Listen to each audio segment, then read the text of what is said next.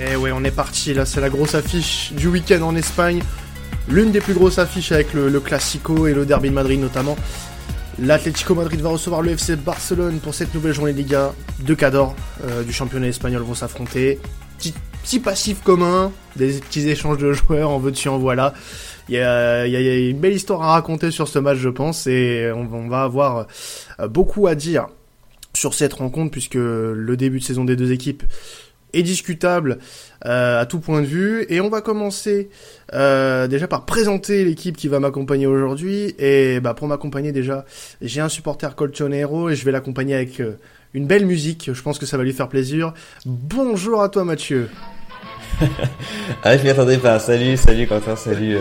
Euh, euh, à, tous. Et puis, bah, non, très content d'être invité euh, pour cette nouvelle saison. C'est la première fois que je suis là cette année, donc euh, c'est vrai. toujours fidèle quand ça parle de l'Atlético. Bah, c'est la première fois qu'on parle de l'Atlético cette saison, donc on espère que, bon, au vu des résultats, on espère que ça ira mieux quand même côté Atlético, mais ça. Il y a des choses à dire. Il y a des choses à dire, on est d'accord. Donc voilà, petite innovation. Vous le savez, depuis le début de saison, on lance des petits jingles comme ça, on, se modernise un petit peu. Euh, et avec nous pour parler du FC Barcelone, bah, il n'y avait pas mieux que, que notre cher Imad de l'équipe traditionnelle. Et toi aussi, je vais t'accompagner d'une belle musique, Imad. Écoute-moi ça.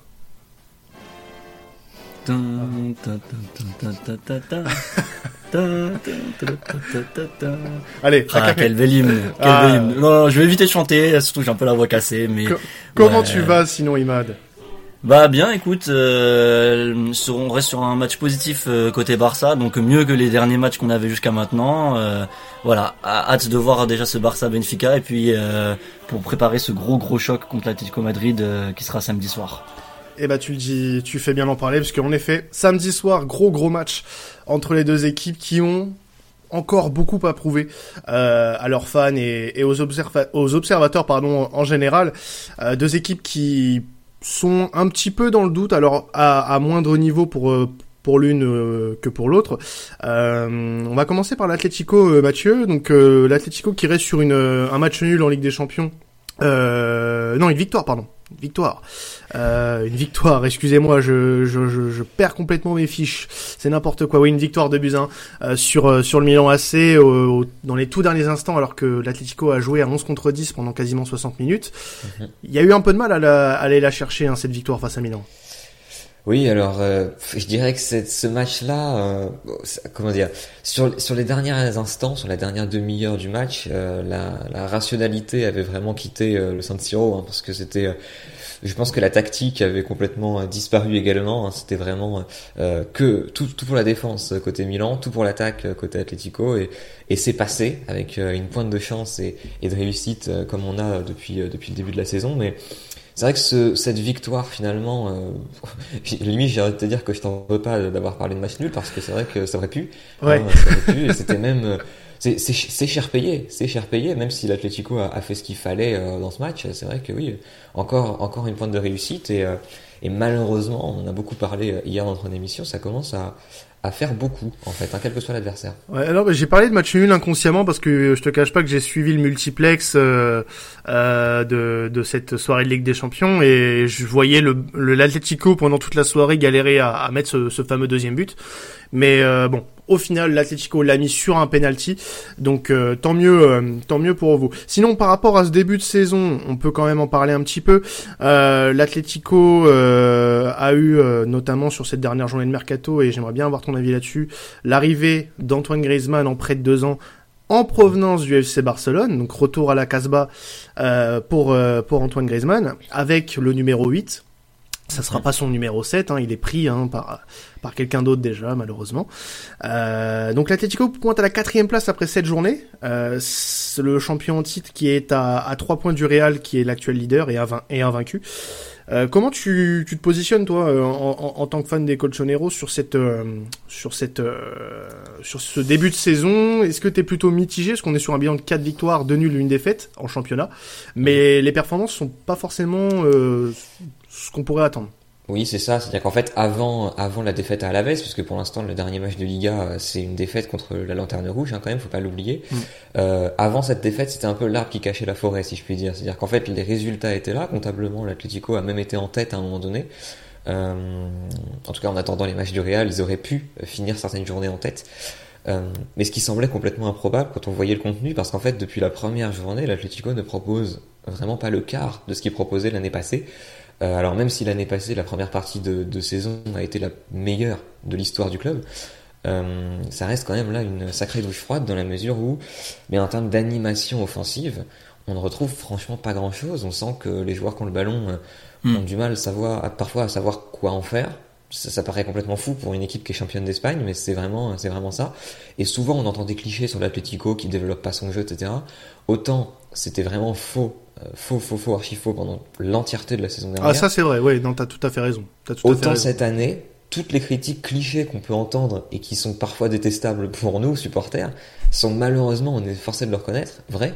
Et c'est là que ça commence à devenir complexe parce que même si les victoires s'enchaînaient au début de la saison, bah, ça n'empêchait pas que la qualité n'était pas là. Et, euh, et, malheureusement, pour répondre à ta double question sur Antoine Griezmann aussi et son retour, depuis son retour, en tout cas si je t'avais répondu avant le match du Milan, euh, c'eût été bien vide dans la mesure où malheureusement euh, la stat fait mal, hein, mais avant euh, son but contre le Milan en Ligue des Champions euh, cette semaine, eh bien il n'avait cadré aucune frappe. C'est-à-dire que c'est même pas qu'il avait pas marqué, c'est qu'il n'avait toujours pas cadré. Il avait très peu tenté. Je crois que c'était moins d'une frappe par match. Euh, je suis même pas sûr qu'il ait dépassé une fois les 40 ballons touchés par, par partie. Enfin, c'est fantomatique pour un joueur qui s'appelle Antoine Griezmann. Après, il était rentré en jeu, il était rentré en jeu quelques fois aussi, euh, donc ça peut jouer. C'est vrai. Alors tout à fait, il n'était pas titulaire à chaque fois. Même malheureusement, les fois où il a été titulaire, c'était pas toujours euh, les fois où il avait été le meilleur, dans la mesure où euh, entre supporters, on s'était toujours posé la question de pourquoi Correa, par exemple, n'était pas titulaire à chaque fois, étant donné qu'il est sur un rendement assez hors norme depuis le début de la saison. Euh, mais voilà, Griezmann, en tout cas, il pose beaucoup de questions. Et après, je vous l'apprends pas. Hein. Quand il est arrivé, il n'était pas forcément le plus attendu de tous. Euh, il a été surprenant d'ailleurs ce transfert parce qu'on en a parlé au fur et à mesure de l'été et puis au final c'était un peu fini. Et quand il est arrivé, oui évidemment il est arrivé dans une sorte d'hostilité euh, assez euh, latente hein, de la part des supporters qui ne voulaient lui faire absolument aucun cadeau. Euh, on l'a vu dans le stade, hein, je sais pas si vous avez euh, vu ces images qui tournaient, mais quand il a été présenté avant les matchs de Ligue des Champions euh, à domicile, notamment, il a été sifflé hein, par le, stade. Quand Parce qu'il y a une partie des supporters qui lui en veut encore, bien sûr. Tout à fait, donc c'est vrai que son adaptation est pas, pas si facile. Il a encore avoué hier hein, au micro qu'il se sentait encore pas bien avant le match d'hier dans l'équipe. Il l'a dit, hein. mais mhm. voilà, on espère pour le bien de l'équipe. En tout cas, moi c'est mon cas. voilà que ça que ça débloque et même si c'est pas l'amour fou, que en tout cas l'efficacité soit au rendez-vous. Bah, c'est vrai que on, peut aussi se questionner sur son état de forme, puisqu'il il revenait quand même d'un très bon rassemblement avec l'équipe de France, où il avait fait un dernier match assez incroyable d'ailleurs. Euh, et, euh, depuis son, retour à l'Atletico, on, on, le voit un peu plus transparent, moins, euh, euh moins, euh, comment dire, à l'initiative, à l'initiative, même, un peu avant. même un peu avant, ouais. Au Barça déjà, les, les trois premiers matchs c'était fantomatique, Griezmann. Mm. Pourtant j'ai un énorme amour pour ce joueur, donc euh, mais très objectivement, les trois matchs qu'il a qu'il a fait en ce début de saison, bah, je sais que tu très déçu, toi. L'Atlético Madrid, ouais, c'est la continuité en fait. Là, pour le moment, ce début de saison, c'est global, que ce soit l'Atlético ou Barça, c'est exactement le la même chose. D'un côté, les limites, ça me rassure parce que souvent on avait tendance à dire que le problème c'était le Barça euh, pour Griezmann et on le voit bien que même à l'Atlético, il est sur sa lancée en ce moment. Même lui n'a pas l'air de se cacher derrière ça. Lui aussi, il a dit hier au, euh, je crois que c'était à Beansport, au micro de Beansport à la fin du match, que son début de saison était pas était pas terrible. Et il en a conscience. Donc oui, euh, bien sûr. Bah, encore heureux qu'ils disent pas le contraire après. Parce que hormis euh, ses, ses, performances depuis le début de saison en équipe de France, euh, comme tu l'as dit, son début de saison au Barça était pas bon. Euh, à l'image de l'équipe. Au début de saison, c'était un peu compliqué aussi. Du côté du Barça, tu diras pas le contraire. Bien sûr, mais tu vois Depay qui vient d'arriver et qui oui, s'illustrait quand même en, en tant que leader. Et on, a, on attendait Griezmann dans ce registre et on tout à fait, tu vois. Tout à fait. Après, il a pas forcément eu le temps non plus de, de le démontrer avec son départ euh, lors du, des dernières heures du mercato. Maintenant, il a une toute nouvelle situation du côté de l'Atlético qui va devoir gérer, parce qu'il y a des supporters qui lui en veulent encore, d'autres euh, qui sont prêts à, à, à l'accepter un peu à l'image de Mathieu. Mais aujourd'hui, il faut qu'il se réveille et qu'il se retrouve comme le, le Griezmann qu'on a pu connaître à ses débuts à, à l'Atlético de Madrid, un, un, joueur vraiment à l'initiative du jeu qui, qui peut voilà t'emmener euh, très très haut. Et je pense que ce Griezmann là, quand tu le retrouveras, que ce soit pour l'Atlético ou même pour l'équipe de France, ça sera un plus phénoménal pour les pour toutes les équipes dans lesquelles il passera.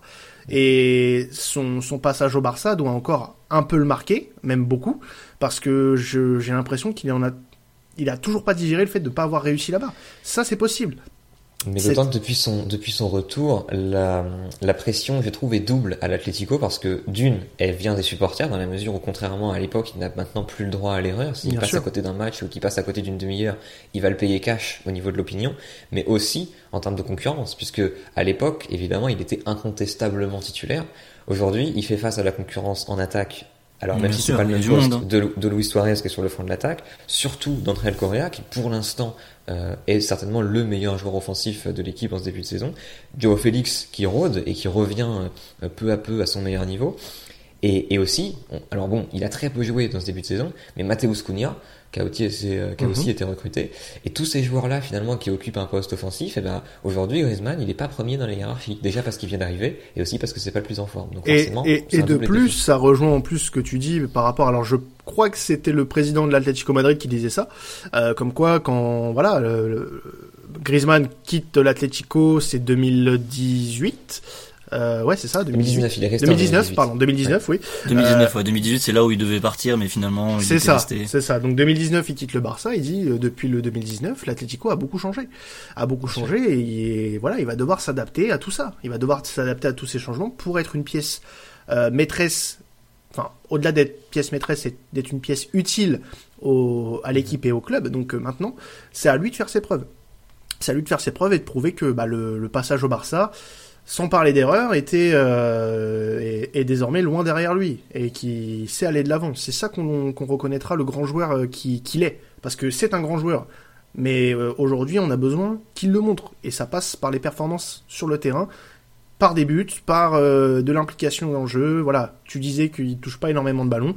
Il va falloir qu'il prenne plus de responsabilités au sein de cette équipe pour pour réussir. Alors pour parler un petit peu du Barça, Imad, euh, donc on, pour les, les, auditeurs, faut juste prendre ça en compte. On enregistre avant le match de, du Barça contre Benfica en Ligue des Champions. on n'aura pas cette donnée pour le podcast, mais on peut prendre ce qui s'est passé, euh, voilà, euh, ces, ces, derniers temps. Le Barça va un peu mieux, euh, et encore un peu mieux. C'est c'est grand, c'est un grand mot. Euh, On va dire sur le dernier match. Voilà, sur le dernier match surtout, puisque depuis euh, la défaite face au Bayern Munich, il y a eu deux matchs nuls en championnat, euh, face à Grenade un partout et face à Cadix 0-0, et il y a eu cette victoire 3-0 face à Levante, avec notamment les buts de, de Pai, de Young et d'Ansu Fati. qui voilà se, se révèle maintenant désormais comme l'incontestable futur du, du FC Barcelone. Ce, ces derniers temps, que petite mise à jour, Imad, par rapport au podcast qu'on a fait il y a, un mois. Euh, qu'est-ce que tu peux nous dire sur ce Barça-là? Comment il va?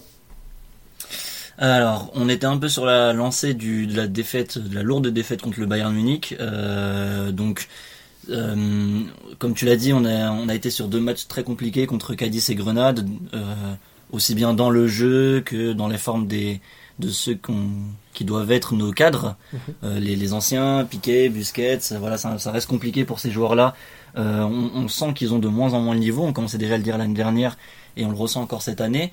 Euh, après, dans les points positifs, on a l'émergence des jeunes, dans la continuité encore de l'année dernière. Des gars comme Nico, comme Gavi, qui ont beaucoup plus de, de, de temps de jeu au milieu de terrain, qui commencent à montrer de belles qualités. Euh, voilà, il s'impose petit à petit au milieu de terrain. Dans la rotation, ce qu'il faut dire aussi, c'est que le Barça a énormément de blessés. Euh, on avait les, blessés de début de saison comme Agüero, comme Dembélé, Ansu Fati, mais là on a des euh, Roberto, Jordi Alba qui s'ajoutent. Euh, voilà, on a eu De Jong qui, qui a été suspendu récemment après son carton rouge contre Cadiz. Donc c'est vrai que au moins ça, ça permet aux jeunes de se lancer. Mais euh, dans le rendement, c'est vrai que c'est encore un peu un peu compliqué. Euh, contre Grenade, ça finit sur un partout avec un très gros match de Araujo mhm. euh, défensivement et en plus c'est lui qui met le but à la fin. Cadiz aussi, c'était compliqué. Euh, voilà, on, brille grâce à des individualités, mais par exemple un gars comme Depay qui fait un, un, bon début de saison au Barça. Contre Cadiz, il est passé à côté de son match. Il rate trois occasions franches de but. Et on a senti, alors moi, voilà, pourquoi le match contre Levante, j'aurais pas eu la même euh, analyse avant le match de Levante. En fait, ce match de Levante donne un peu plus d'espoir dans la mesure où on a eu deux pailles jusqu'au début de saison euh, qu'on trouvait un peu seul.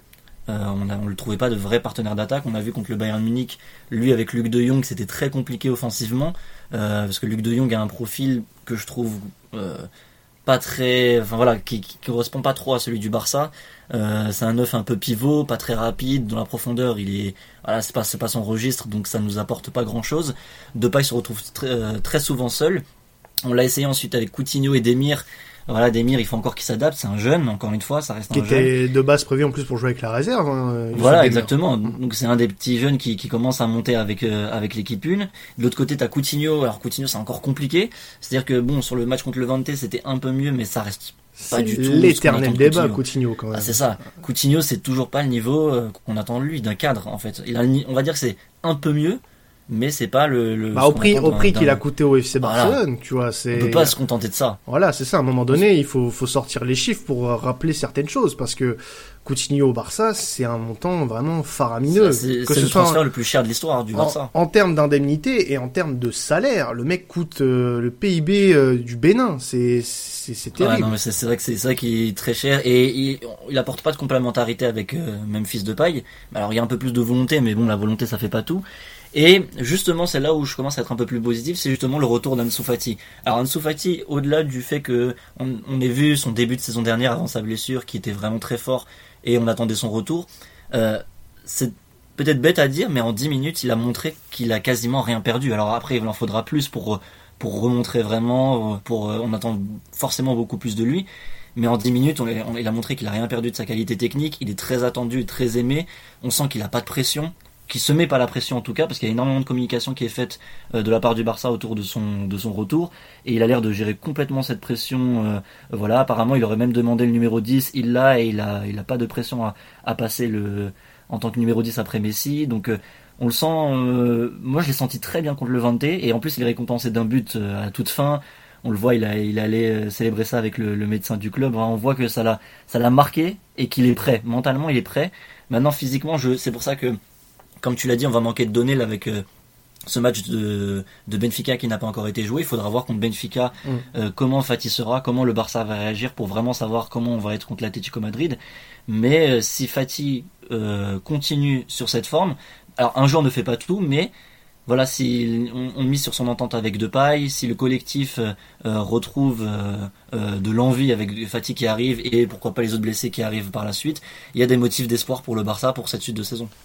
Alors, justement, euh, par rapport à, tout ça, Mathieu, euh, le Barça, tu les positionnes comment, toi, euh, de ton côté, par rapport à la- à l'Atlético Madrid? Est-ce qu'aujourd'hui, le Barça, pour toi, est un...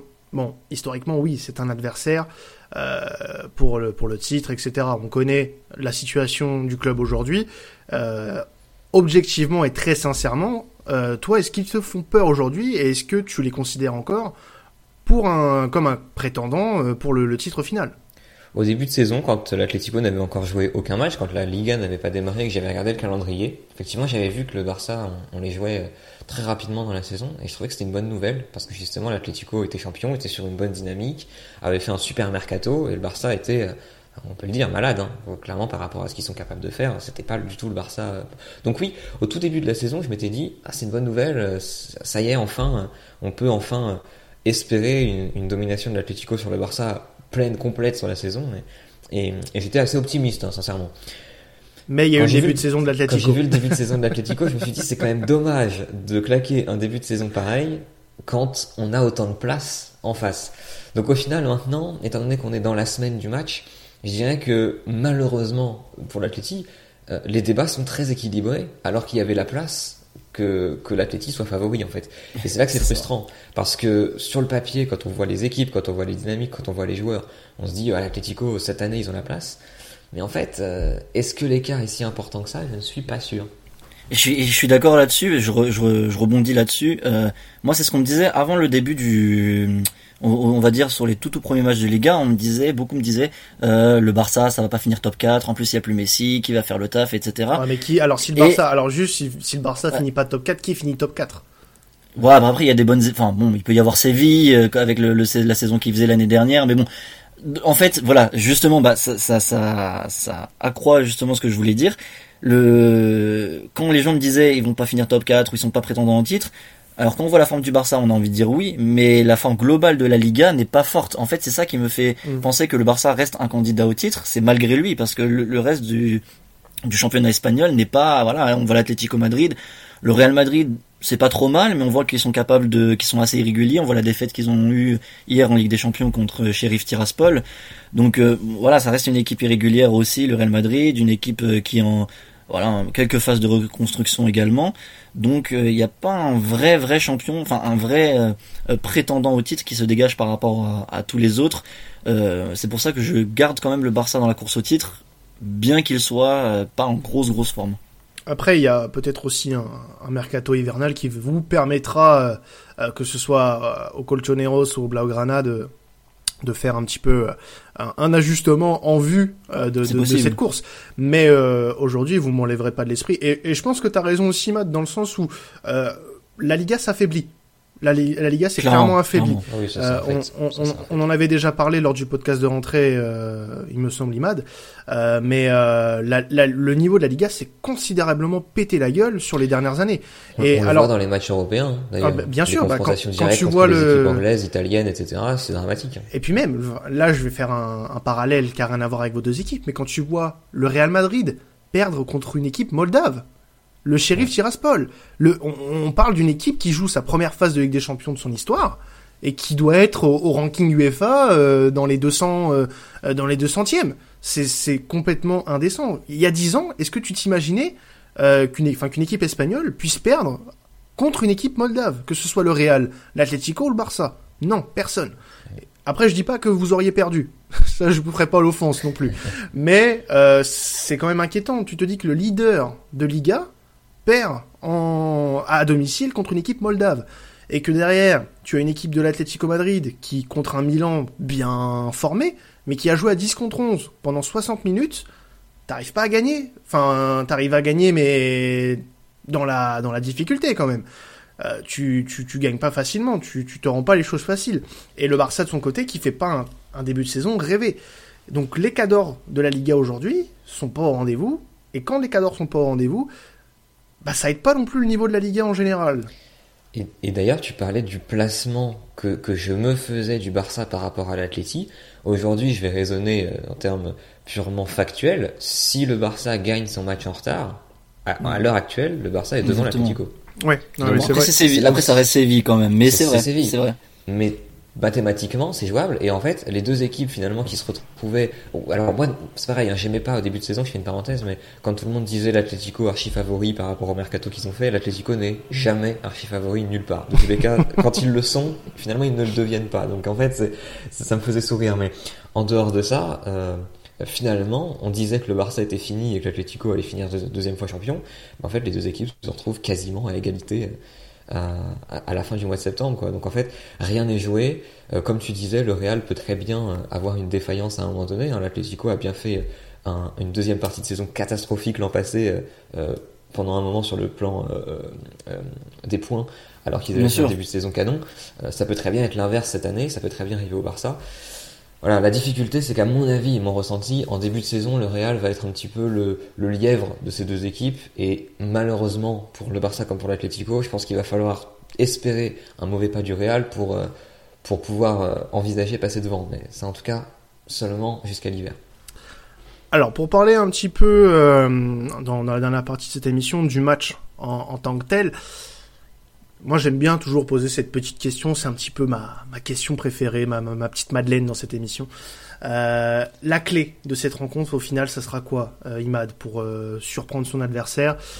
Qu'est-ce qui fera la différence sur cette rencontre, sachant que, ok, on a des données manquantes puisqu'on n'a pas encore le match contre le Benfica, mais côté Barça, qu'est-ce qui pourrait contrecarrer les plans de Simeone, les plans de pardon alors, avant de parler même du, du Barça, moi, il y avait un, justement un point que je voulais aborder sur l'Atlético Madrid, et peut-être que tu me diras si, si Mathieu, si c'est le cas ou non, mais j'ai remarqué que l'Atlético Madrid est un peu plus faible défensivement qu'à l'accoutumée. Alors, sur l'échelle de, de sur l'échelle européenne, c'est pas catastrophique, ils prennent pas trois ou quatre buts euh, défensivement, mais j'ai remarqué sur plusieurs matchs qu'il y a euh, des petites erreurs.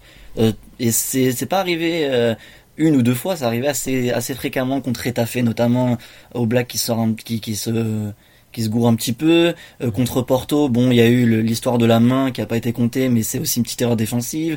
Il me semble contre Villarreal également.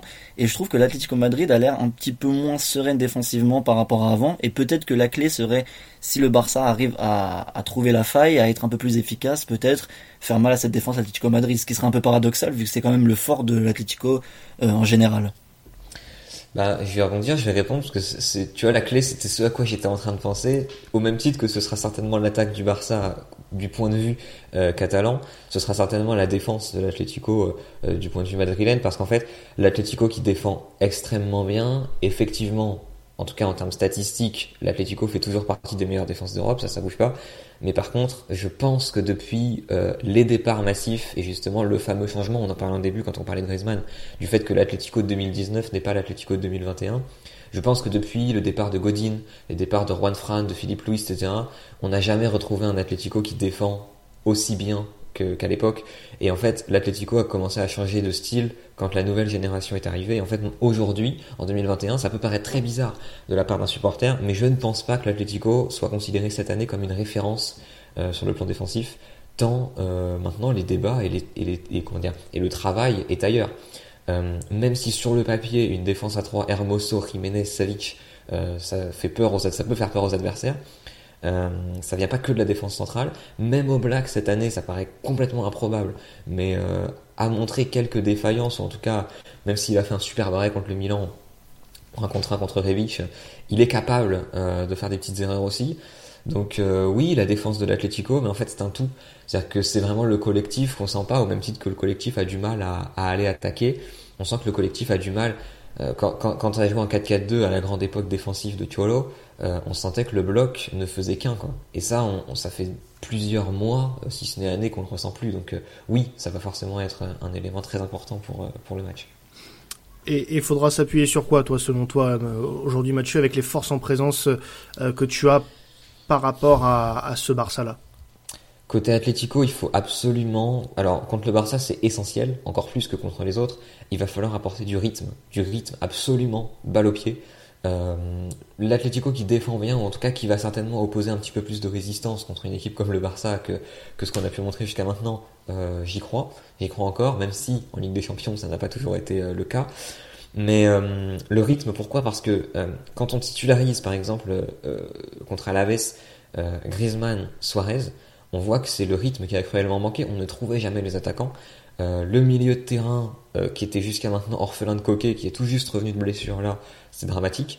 Donc le retour de Coquet, le retour de Lemar, ça va être indispensable, mais surtout du rythme. Et j'ai bon espoir, en tout cas j'espère vraiment du fond du cœur, de voir soit Correa, soit Félix euh, titulaire pour justement apporter cette pointe de vivacité devant, mm -hmm. qui est absolument essentielle. Donc du rythme absolument, et évidemment euh, plus de liant euh, pour, on va dire, les transitions entre la défense et l'attaque.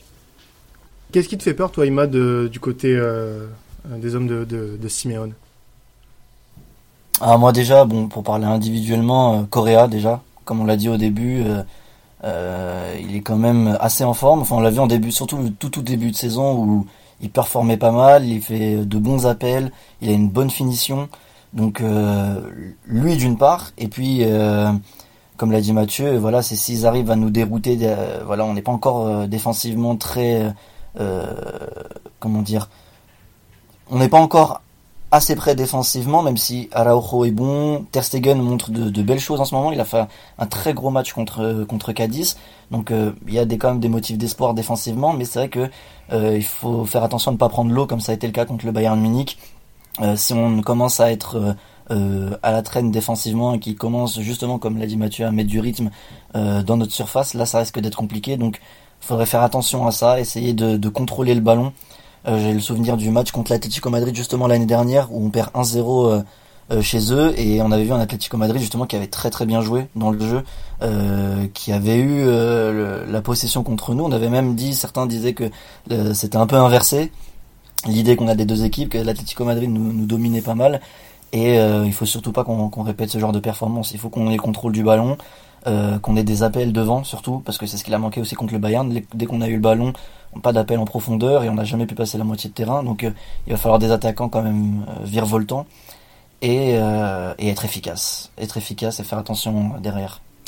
Messieurs, on va finir cette émission sur un petit pronostic, parce que là, ça, on touche bientôt à la fin de cet épisode de temps additionnel. On va commencer par Mathieu.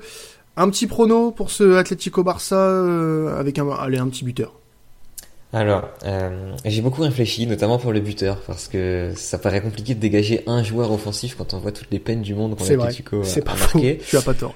Euh, j'ai hésité entre la logique et l'histoire un petit peu ironique. J'ai choisi l'ironie parce que je, trouvais ça quand même plus plus sympathique à, à développer. Euh, un but de Griezmann quand même, ce serait, ce serait assez formidable. Euh, lui qui avait marqué, lui qui avait marqué historiquement contre l'Atlético, notamment en Super Coupe d'Espagne. Euh, il est capable de réitérer ce genre de truc euh, ah, qui fait qui fait la une de la presse. Euh, donc j'irai sur le but de Griezmann, d'autant qu'il a marqué contre Milan, ça peut peut-être être, l'élément déclencheur. Et score final, je vais pas être très original non plus, mais je vais aller sur du classique 1-0 Atlético. Je crois en la victoire, juste pour développer rapidement, je crois en la victoire pour une seule raison, euh, c'est que s'il y a des fêtes, déjà, même si c'est contre le Barça, euh, comptablement, ça commence à devenir euh, déjà grave pour l'Atleti parce que je dirais que si on veut pas se faire décrocher devant, il va falloir tout simplement accumuler les points. Et, et étant donné que, alors c'est une, info qui est tombée, je crois, hier ou aujourd'hui, les jauges sont du moins à Madrid terminées pour le moment et le Wanda Metropolitano sera plein pour accueillir le FC Barcelone. Et pour moi, je pense que une équipe comme l'Atlético, c'est vraiment une donnée qui, qui, qui pèse beaucoup. Donc euh, une victoire poussée par le public, 1-0, la plus courte des, des avances, but de Griezmann. Voilà, c'est un scénario pour lequel je signerai. Bah écoute, le, le, le, scénario le plus insupportable, je pense, pour Imad, ce serait une victoire avec deux buts de l'Atlético, un de Suarez et un de Griezmann. Exactement. Voilà. exactement. Là, ça, là, là, t'as Imad, là, et beaucoup de supporters du Barça. Suarez, il peut. Moi, je vois plus Suarez marquer que Griezmann aussi. Même si Griezmann, c'est vrai qu'il aime ce genre de choses. Suarez, il a pas encore, euh, il a joué un match contre l'année dernière, lui, il est capable. Mais c'est vrai que Suarez, est, ce qui est fou, t'en parles sur la parenthèse Suarez, ce qui est incroyable, c'est que je suis pas sûr qu'il ait fait dans le jeu un seul bon match depuis le début de la saison. Dans le jeu, on en parle à chaque fois, que ce soit dans Radio Athletic, sur Twitter, sur ce que tu veux. C'est, on n'a pas le peur de le dire, hein. c'est catastrophique dans le jeu. Il ne court plus, il ne propose plus aucun appel, ses passes sont mauvaises, c'est vraiment dramatique. Par contre, tu peux être sûr que les matchs où il est mauvais, au-delà de la 75e minute, il va marquer un but sur penalty, sur coup franc, dans le jeu, tout ce que tu ah, veux. incroyable. Et c'est ça il fait, il fait des matchs qui sont franchement mauvais. On a envie de le mettre dans les flops euh, de la partie et il va aller claquer un doublé qui va lui sauver sa, sa moyenne. C'est assez dingue. ça, ça, pourrait être effectivement, oui, euh, malheureusement, hein, mais ça, ça, pourrait être, oui, le bourreau du Barça encore ce week-end. C'est pas impossible. Alors Imad, ton prono de ton côté? Alors moi mon prono, je, je, dis direct, à mon avis, il risque de changer après match contre Benfica, ça dépendra encore une fois de ce match. Donc euh, j'en redirai peut-être un autre samedi, mais à l'heure actuelle, je dirais pas très original non plus, 2-1 pour le Barça. Euh, une petite victoire à l'extérieur, euh, au, pire des cas un match nul, mais si on fait un bon résultat contre Benfica, je pense qu'on peut continuer sur cette dynamique et essayer de, de battre l'Atlético Madrid pour un match important pour les deux équipes au classement. Et allez, on va miser sur la belle histoire également, encore un but d'Ansu Fati. Eh ben écoute, on est sur le storytelling aujourd'hui. Le, le, le, pronostic euh, de ma part, je vais vous le faire en, en musique. Ouais, je suis désolé, je suis désolé Imad. Je, je, reconnais pas trop l'hymne du Barça là. Ah non non bah non non non non, non désolé désolé. C'est marrant. Ça sera l'Atlético Madrid là pour euh, pour aujourd'hui.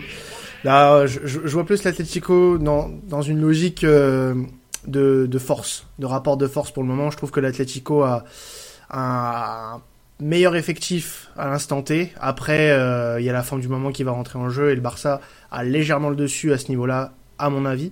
Mais euh, il faut il faut reconnaître qu'aujourd'hui l'Atlético est mieux armé que le Barça. Et pour moi, j'en fais pour cette raison mon favori. Mais bon, ça peut me donner tort. Hein. Je, demande que ça, hein, que le Barça me donne tort. Euh, peut-être, hein, on verra, on verra une belle, une belle partie, j'espère, euh, ce samedi soir au Wanda Metropolitano. Merci messieurs en tout cas de m'avoir accompagné aujourd'hui pour ce podcast. Merci pour l'invitation. Bah, tu es le bienvenu quand tu veux Mathieu, euh, quand on parlera Atlético ou même foot espagnol en général. Avec plaisir. Et Imad, on te retrouve, toi, t'es, t'es, c'est chez toi. Bien sûr, mais oui. il est de la maison. Bien. De la maison, on est toujours très content euh, de t'avoir avec nous Imad. Bon bah écoutez, on, va, on se quitte là-dessus. N'hésitez pas, donc ça sortira 24 heures après, mais à aller écouter l'autre podcast de la semaine qui va parler de Première League et du match entre Manchester City et Liverpool. Deux équipes qui ont eu des fortunes diverses en Ligue des Champions cette semaine. Donc euh, ça sera à aller écouter avec euh, Romain, Florent et nos deux invités du jour. Donc euh, n'hésitez pas à aller y faire un tour. En tout cas, on se retrouve pendant la trêve. Il y aura du contenu pendant la trêve. On vous en dit pas plus pour le moment, mais il y aura du contenu, ça c'est sûr et certain. On vous souhaite une bonne fin de semaine. C'était Quentin Traditionnel. Ciao tout le monde.